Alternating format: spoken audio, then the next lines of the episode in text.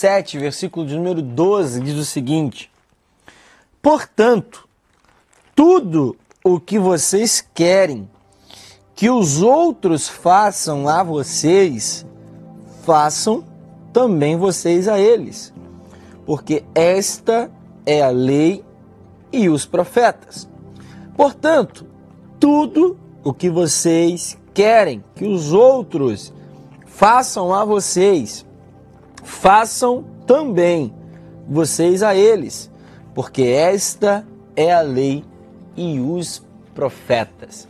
Irmãos, nós continuamos a nossa série é importante a gente relembrar uma, uma questão aqui antes de entrarmos no texto. Nós temos falado acerca do Sermão do Monte.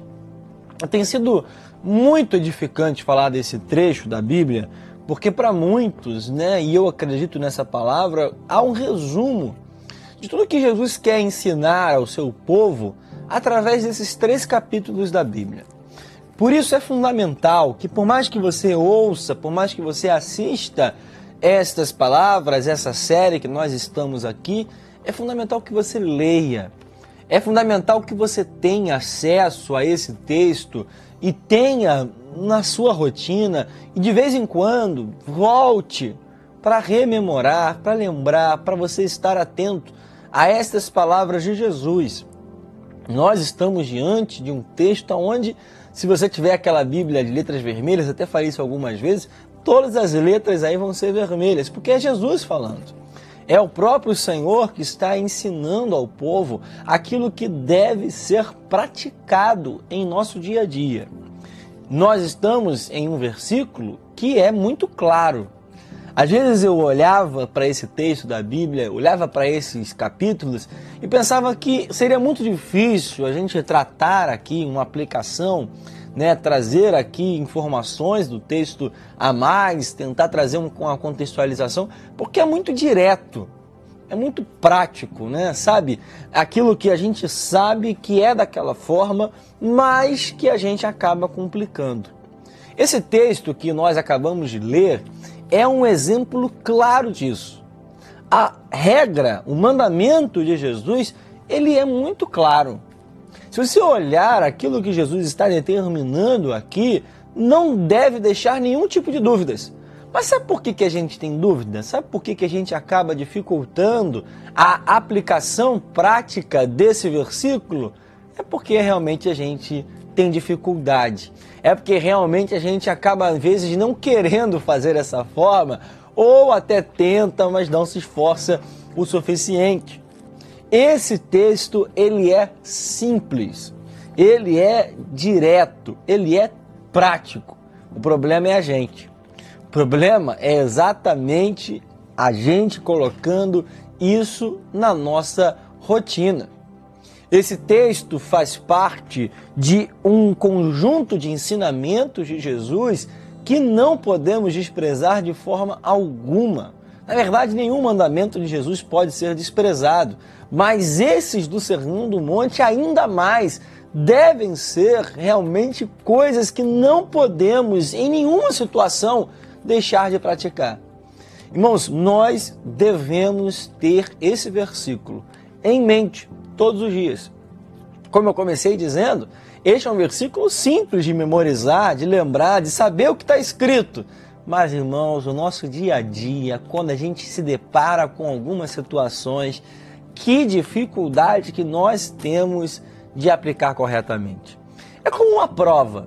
Talvez você tenha facilidade com a teoria de alguma matéria, de alguma disciplina, mas quando chega na prática é mais difícil.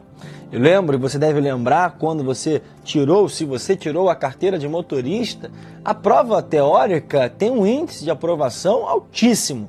É muito, muito, muito, muito raro alguém reprovar na prova teórica, mas na prova prática a gente sabe que há sim um índice alto de reprovações. Por quê? Porque a prática é mais difícil. Esse texto funciona dessa seguinte forma. Eu preciso te passar uma informação. Existia-se uma regra chamada regra áurea ou regra de ouro. Jesus ele pega essa regra e aplica ela ainda além. Na verdade, Jesus aperfeiçoa, como ele sempre faz.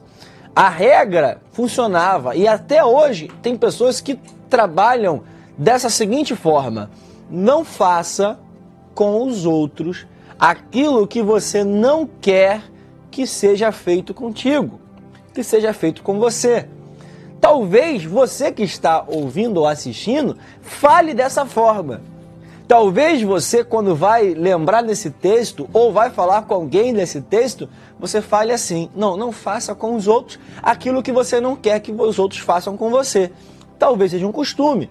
Mas olha, irmãos, um detalhe importantíssimo aqui do texto. Olha o que Jesus disse. Que Jesus fala assim: tudo o que vocês querem que os outros façam a vocês, façam também a eles. Conseguiu perceber a diferença? Nosso querido pastor Jaime, nosso presidente da nossa igreja, sempre fala para que nós possamos estar atentos aos detalhes do texto. Irmãos, o detalhe aqui mais importante é entender primeiro que não é uma negativa. Não é aquilo que eu não quero que os outros façam comigo, que eu não devo fazer ao próximo. É o contrário. É aquilo que, os, que eu espero que os outros façam por mim é aquilo que eu devo praticar no nosso dia a dia.